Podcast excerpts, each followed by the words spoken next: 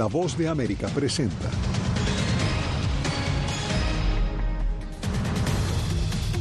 En histórica decisión, un segundo estado excluye a Donald Trump de la boleta para las primarias republicanas. Rusia desata su mayor ataque aéreo contra Ucrania desde el inicio de su invasión. Además, Hamas descarta cualquier liberación de rehenes sin un cese al fuego. Y en el marco de sus conversaciones con Estados Unidos, México desmantela campamento de migrantes en Matamoros.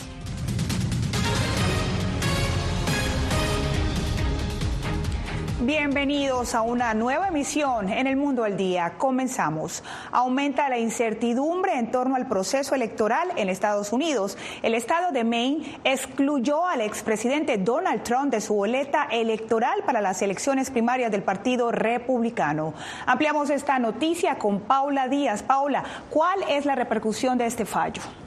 Divalicet, la decisión de Maine aumenta la incertidumbre que rodea el proceso electoral estadounidense, ya que el expresidente Trump es el gran favorito para alzarse con la nominación presidencial republicana. Así que aumenta la presión para que la Corte Suprema tome una decisión definitiva, mientras los republicanos se disponen a celebrar su primera primaria el 15 de enero en Iowa. El Estado estadounidense de Maine descalificó este jueves a Donald Trump de la boleta estatal en las elecciones primarias presidenciales del próximo año por la vinculación del exmandatario con el asalto al Capitolio estadounidense perpetrado el 6 de enero del 2021 mientras la Secretaría de Estado de Colorado, el primero en anunciar que excluía a Trump de la boleta primaria de ese estado, dijo que el exmandatario sí estará en la boleta del 2024 después de que los republicanos presentaron una apelación ante la Corte Suprema. Maine fundamentó su decisión en un apartado de la Constitución estadounidense que impide a quienes inciten a la insurrección ocupar cargos públicos. Soy consciente de que ningún secretario de Estado ha privado jamás a un candidato del acceso a las urnas en virtud de la sección 3 de la 14 enmienda, pero ningún candidato presidencial ha participado jamás en una insurrección en virtud de la sección 3 de la 14 enmienda. La decisión de Maine, similar a la tomada por la Corte Suprema de Colorado a principios de este mes, genera una nueva crisis en la campaña del expresidente y pone más presión a la Corte Suprema de Estados Unidos para tomar una decisión. Todo esto hace que estas elecciones presidenciales entre tribunales y apelaciones sean históricas. Se espera que el equipo legal de Trump apele a la decisión de Maine en los próximos días. Esto quiere decir que su nombre ni siquiera puede aparecer en la boleta. Es la primera vez que esto sucede en la historia de Estados Unidos, y mucho menos a un candidato presidencial o a un ex candidato presidencial o al favorito para la dominación de su partido. La creciente incertidumbre necesita urgentemente una solución, ya que Iowa está a punto de iniciar la votación en la carrera por la nominación republicana este próximo 15 de enero y se avecinan otras fechas límite clave en el calendario electoral. Esta controversia se ha generado en torno a las elecciones primarias que ambos partidos, el republicano y el demócrata, celebrarán en cada estado durante el 2024. En las primarias se elige al candidato del partido para las elecciones presidenciales generales en noviembre del 2024 gracias a nuestra reportera Paula Díaz. Cambiamos de tema porque este viernes Rusia perpetró uno de sus mayores bombardeos de misiles contra Ucrania, matando a una treintena de civiles a lo largo del país. Jacopo Luxi nos amplía.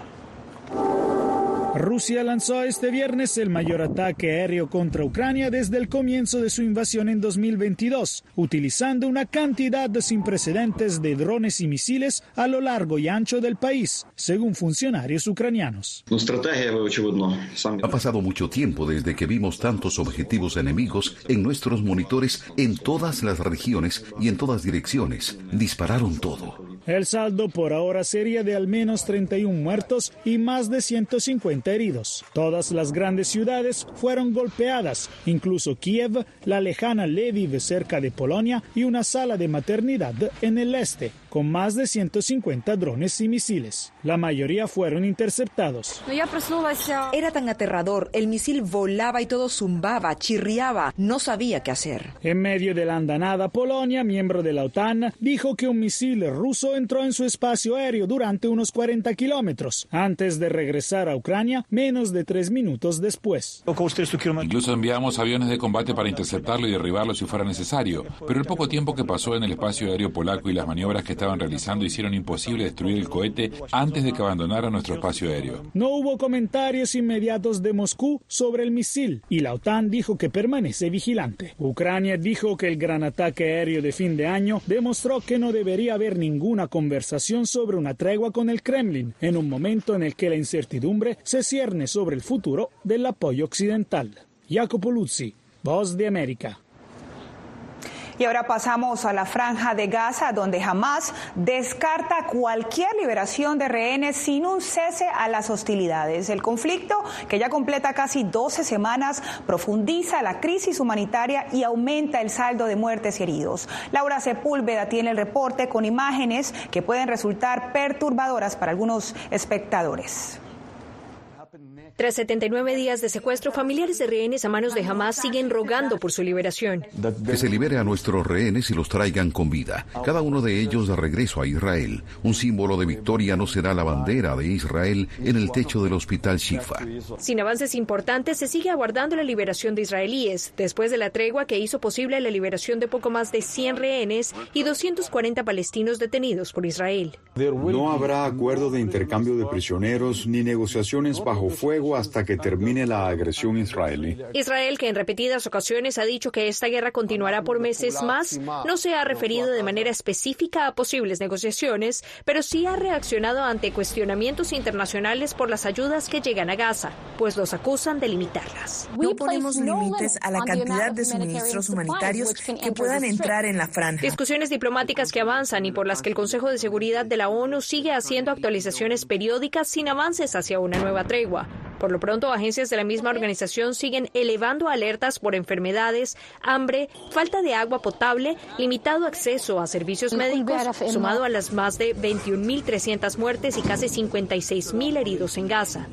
Enterré a mis hijos, un niño de 16 años, otro de 18. Algo que realmente no puedo creer. Los enterré cuando sus cuerpos aún estaban calientes.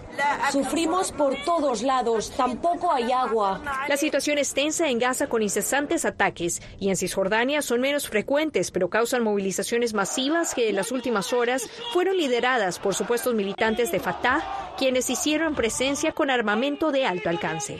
Laura Sepúlveda, Voz de América.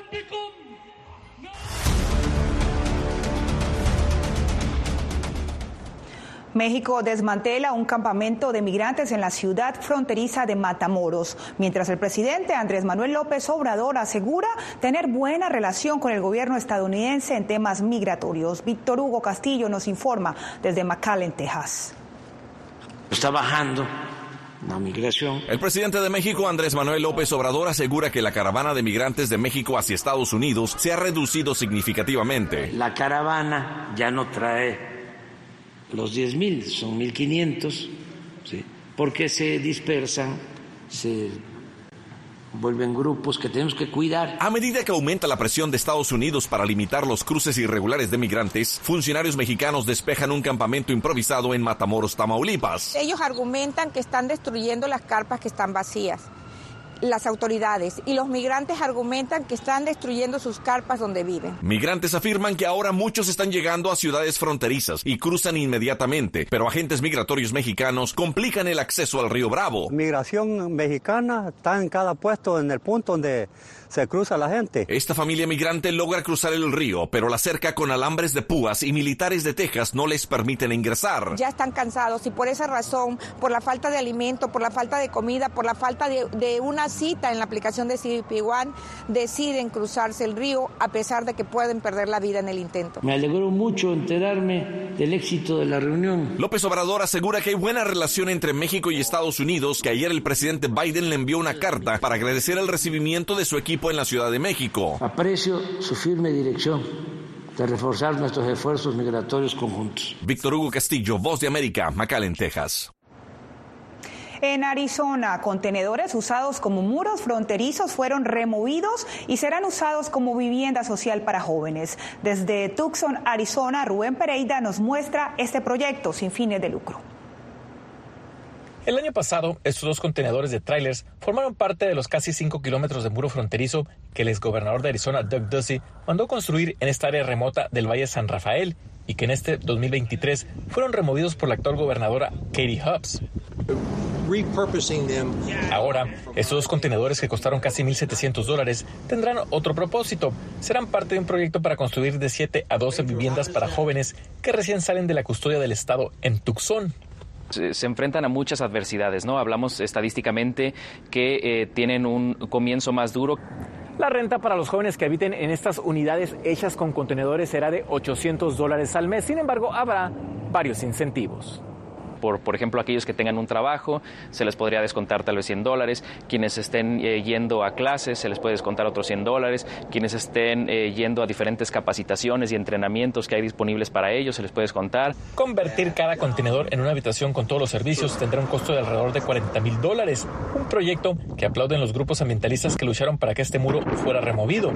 Lo que antes pues sirvió para dividir a la comunidad fronteriza y a los ecosistemas, pues ahora puede servir para unir a las familias y darle mejores oportunidades a las personas. Y espera que más organizaciones no lucrativas o el mismo gobierno puedan hacer buen uso de estos contenedores. Rubén Pereira, Voz de América, Tucson. Y en noticias sobre este fin de año, Times Square se prepara para despedir el 2023. Desde la Gran Manzana, Ángela González nos cuenta que la policía neoyorquina ya tiene listo un operativo de seguridad sin precedentes para recibir el 2024.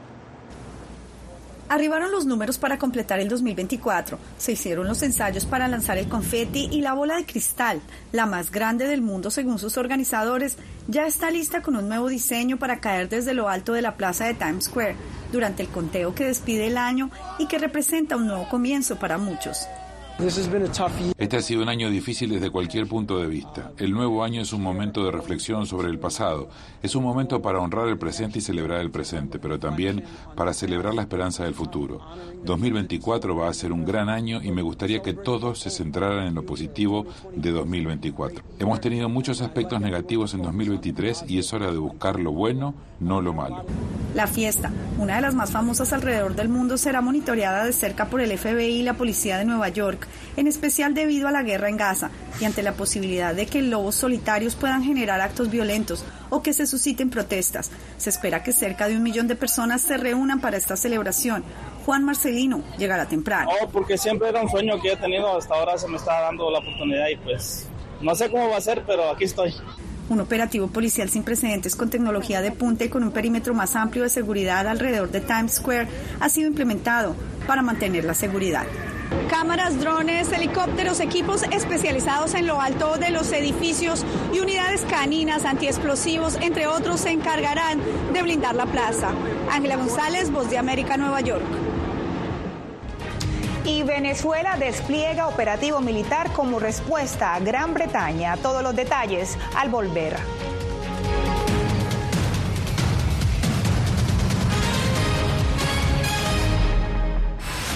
A lo largo de mi carrera he recibido muchísimas amenazas de muerte. Periodismo, la prensa libre importa. El rol de los periodistas es ejercer el rol del perro guardián de la democracia. Disponible en vozdeamerica.com. ¿Quieres mantenerte informado de primera mano? Únete a nuestro canal de WhatsApp. Lo que ocurre en Estados Unidos, América Latina y el mundo directamente a tu celular.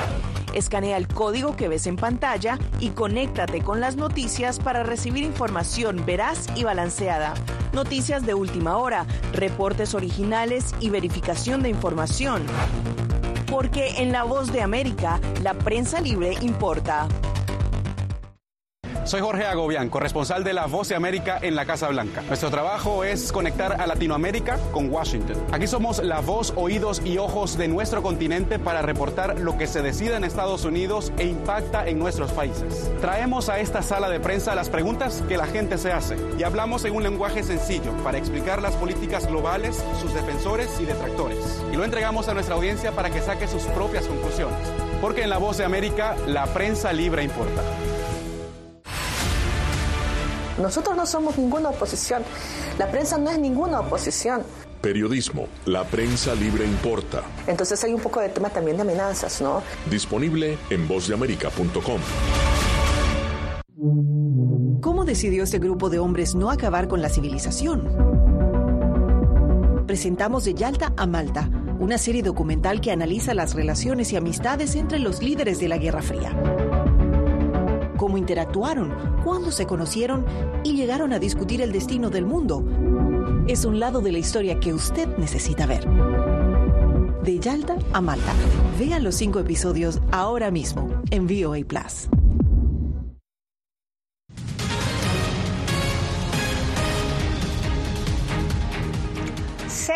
Sacerdotes católicos han sido detenidos recientemente en Nicaragua como parte de una intensificación de la persecución policial contra la iglesia. Esto denunciaron el viernes autoridades religiosas y voceros de la oposición, de acuerdo a la agencia de noticias AP.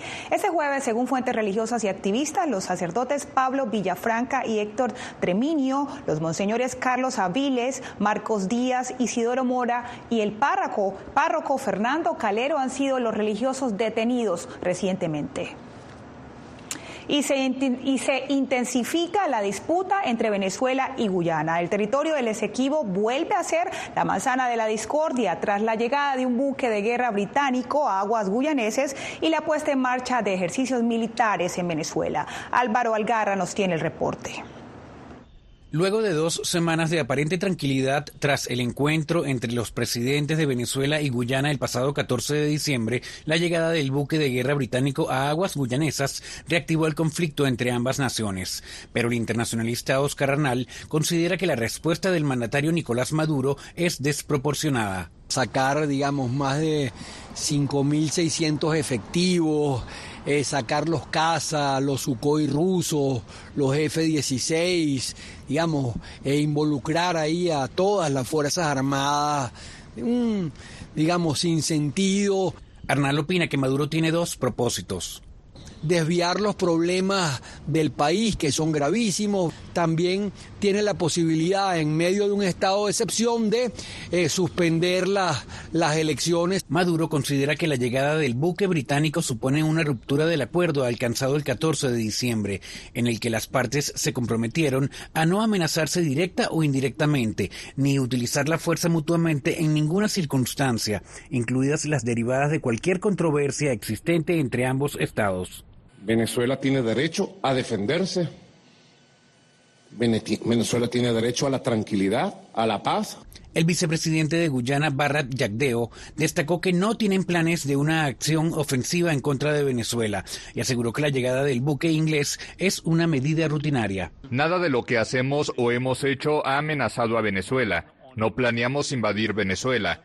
El presidente Maduro lo sabe y no debe preocuparse por eso. Según el funcionario, el buque británico llegará este viernes y permanecerá en sus costas durante menos de una semana para maniobras conjuntas sobre defensa en mar abierto. Álvaro Algarra, América, Caracas. En El Salvador fue suspendido el ferry de carga que conectaba con Costa Rica y que había sido anunciado el pasado agosto. Raquel Herrera nos cuenta por qué. El ferry entre El Salvador y Costa Rica no realizó más de 67 viajes ni usó el 10% de su capacidad. El proyecto que el gobierno salvadoreño anunció como un detonante para la economía del oriente del país se detuvo en sus primeros meses. La baja demanda y un alza en la tarifa por carga no lo hizo rentable para los empresarios ni para la naviera que lo operaba. Esto es el final de una muerte anunciada. Yo creo haber dicho con claridad que el proyecto había nacido muerto. Un transporte de una mercadería que yo puedo cargar en un furgón y llevarlo a Costa Rica, a ese mismo empresario le iba a costar mil dólares más el hacer el mismo movimiento, no me parecía muy lógico. La Asociación de Exportadores de El Salvador asegura que el fracaso de este primer intento de operar el ferry entre ambos países se debió a la falta de negociaciones entre la naviera y los transportistas respecto a los costos de operación. Yo no creo que era una muerte anunciada, fíjate. Yo creo que ahí tenía que ver, como digo, una coincidencia, haber habido más reuniones para ponerse de acuerdo en esa tarifa mágica que podía ser rentable para todos. El barco que tenía capacidad para 100 furgones planeaba hacer dos viajes por semana y necesitaba transportar al menos 60 unidades por recorrido para hacerlo rentable. Pero durante los cuatro meses que estuvo operando solo transportó unas 120 unidades. El ferry que conectaba el puerto de la Unión en El Salvador con Puerto Caldera en Costa Rica buscaba hacer rentable la terminal marítima salvadoreña que lleva más de una década operando al mínimo. Raquel Herrera, Voz de América, San Salvador. No se mueva, que ya volvemos con más noticias en el mundo al día. Soy Verónica Villafañe, corresponsal para La Voz de América en Los Ángeles. La Voz de América me ha dado el espacio para contar las historias de personas excepcionales y continuar informando sobre las noticias más importantes y relevantes para nuestra audiencia, presentando los hechos de forma imparcial y con fuentes confiables, principios fundamentales del periodismo. Por eso valoro trabajar con La Voz de América, donde la prensa libre importa. Actualidad. Que la inteligencia artificial va a estar presente en nuestro día a día. Intentan sacarse de encima a trabajadores. Análisis. El cambio climático está teniendo muchísimos impactos. Que afecta siempre a los más vulnerables. La región necesita ayuda. Debate. Proteger a las escuelas con armamentos. Es una total eh, ridícula, es algo inverosímil. Con la información más allá de los titulares. Todas las semanas por La Voz de América. Desde Washington, le saluda Gonzalo Abarca.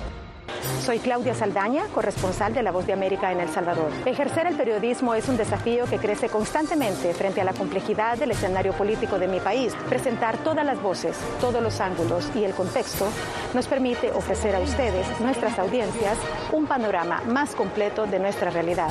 La imparcialidad está en el ADN de la BOA y me siento orgullosa de ser parte de este gran equipo de profesionales que demostramos cada día por qué la prensa libre importa poder ser la voz de la denuncia de tantas personas que sienten fuertemente vulnerados sus derechos. Una de las, de las patas que sostiene la democracia debe ser la libertad de prensa. Periodismo, la prensa libre importa, una coproducción de La Voz de América con nuestras afiliadas en la región. ¿Cómo garantizar que las voces lleguen a quien tienen que llegar? Impunidad, indolencia de la justicia son nuestros principales enemigos. Disponible en vozdeamerica.com.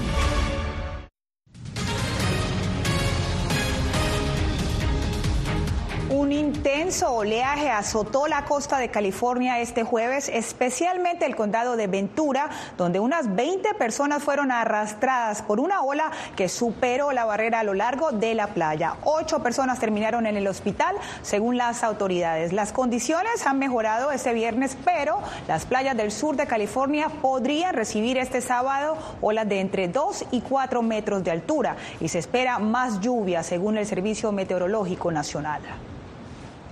El deshielo en el Ártico está cambiando la infraestructura y el paisaje local en Alaska. Julia Riera nos muestra cómo el cambio climático hace que zonas permanentemente congeladas ahora exhiban pozos y trincheras. En su caminata para recopilar datos de sensores en un bosque de las afueras de la ciudad de Fairbanks, el geofísico Vladimir Romanovsky se detiene en un área llena de profundos pozos y trincheras. De la zona completamente plana, que era antes de este derretimiento del hielo, se volvió muy desigual. Y esa es una superficie muy típica de la degradación del permafrost rico en el hielo. Los estudios de las temperaturas del subsuelo están en aumento, especialmente en infraestructura crítica, como viviendas o el sistema de oleoductos Transalaska, que se construye sobre el subsuelo. En las aldeas árticas los edificios se levantan sobre pilotes para evitar que el calor de la casa derrita el permafrost que se encuentra debajo por lo que a menudo se recurre a soluciones improvisadas. Volteamos la casa con un gato hidráulico o simplemente con un gato pequeño en ese lugar de la casa y lo nivelamos para que la casa quedara nivelada y recta.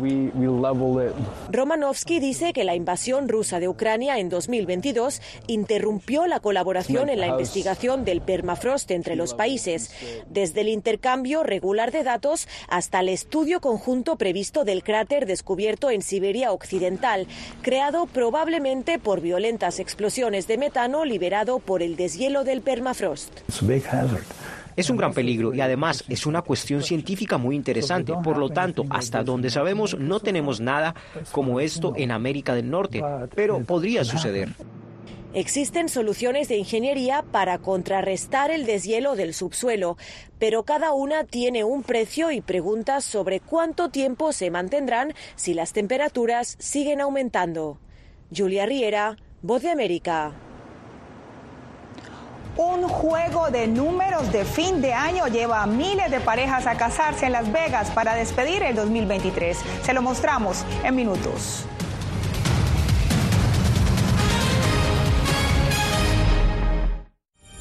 Belén Mora, periodista de La Voz de América. Como reportera y presentadora tengo la responsabilidad de acercarles las historias que se generan en Washington y que impactan tu entorno cercano. Desde perspectivas diversas en un ambiente informativo en constante evolución que pone a prueba y nos hace poner en la balanza nuestros valores profesionales, te presentamos información veraz, porque en La Voz de América la prensa libre importa. Tiempos de cambios, cuando el mundo parece incierto y lo que escuchamos no refleja lo que vemos, buscamos la verdad. Cuando nos cuentan solo una parte de la historia, perdemos la confianza. En momentos de crisis, nuestros sueños, esperanzas y deseos de un mejor mañana dependen una prensa libre. En La Voz de América te traemos las historias que la gente se arriesga a ver. Conectamos el mundo y lo unimos con la verdad.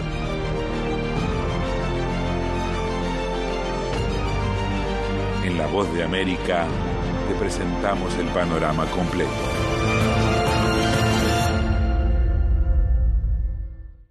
Soy Jacopo Luzzi, reportero de La Voz de América aquí en Washington, D.C. Ya sea informando desde el Capitolio, desde la Casa Blanca, cubriendo el impacto del cambio climático, el impactante tema migratorio, o subir en un avión y cruzar medio mundo para estar en el lugar de la noticia con la información precisa y veraz, este es mi compromiso como periodista. Un compromiso de vida profesional que comparto con ustedes, porque en La Voz de América la prensa libre importa.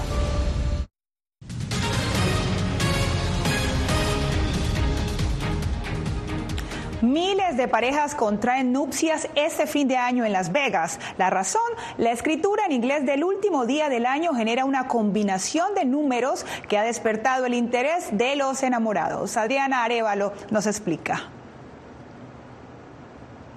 En Estados Unidos, el último día del 2023 se escribe en números como 123123, es decir, 12 por el mes, 31 por el día y 23 por el año. La secuencia, que no se repetirá nunca más, ha generado un interés sin igual entre parejas de todo el mundo que quieren darse el sí en Las Vegas, precisamente en esa fecha única. Al parecer se trata de una tendencia que se presenta cada vez que la fecha tiene números originales. Tenemos el ejemplo del año pasado del 2-22-22, el febrero 22 del 2022, ¿verdad? Una fecha que ese día fue extraordinario, muchísimas bodas récord. El 12, 31, 23 va a ser muy eh, emocionante para todos, va a ser un día que todos van a querer porque es 1, 2, 3, 1, 2, 3.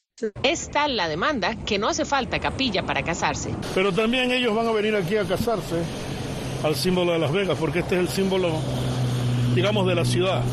Al ser el símbolo de la ciudad, la gente prefiere venir acá. Yo, yo he casado a muchas personas aquí.